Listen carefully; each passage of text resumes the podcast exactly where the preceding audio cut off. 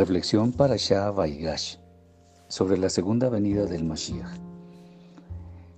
La conmovedora parashá que nos ocupa esta semana es más que un hermoso relato de la reconciliación de Yosef con sus hermanos. Es cierto que vemos que estos habían experimentado una verdadera Teshuvah y que Jacob tuvo el privilegio de que la presencia del Eterno volviera a manifestársele y muchas cosas más. Sin embargo, es realmente impactante lo que podemos ver como retrato profético de lo que habría de suceder al Mashiach. Recordemos que en la Brida Hadashah está escrito en Yohanan capítulo 5 versículos 39, 46 y 47. Escudriñad las escrituras porque a vosotros os parece que en ellas tenéis la vida eterna y ellas son las que dan testimonio de mí. Porque si creyeseis a Moshe, me creeríais a mí, porque de mí escribió él. Pero si no creéis a sus escritos, ¿cómo creeréis a mis palabras?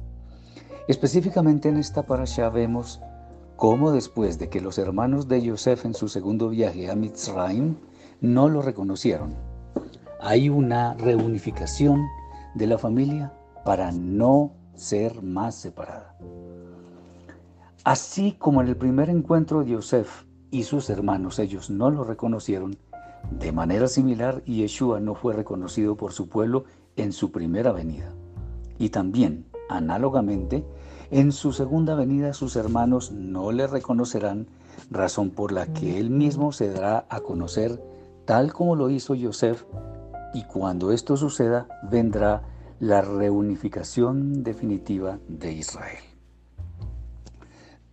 También en forma similar, así como los hermanos de Yosef experimentaron una sincera teshuva, al final del tiempo todo Israel como pueblo hará lo mismo y habrá gran lamentación, pero todo Israel será salvo.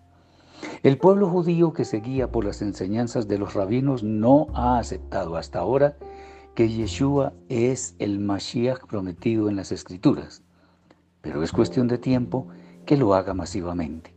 Nosotros, quienes sí lo creemos, debemos ser luz a las demás naciones siguiendo el gran ejemplo de nuestro Rebe, de manera que el Eterno quiera recibirnos en su trono de gloria y acercar el tiempo de su advenimiento. Toda la escritura nos habla del Mashiach.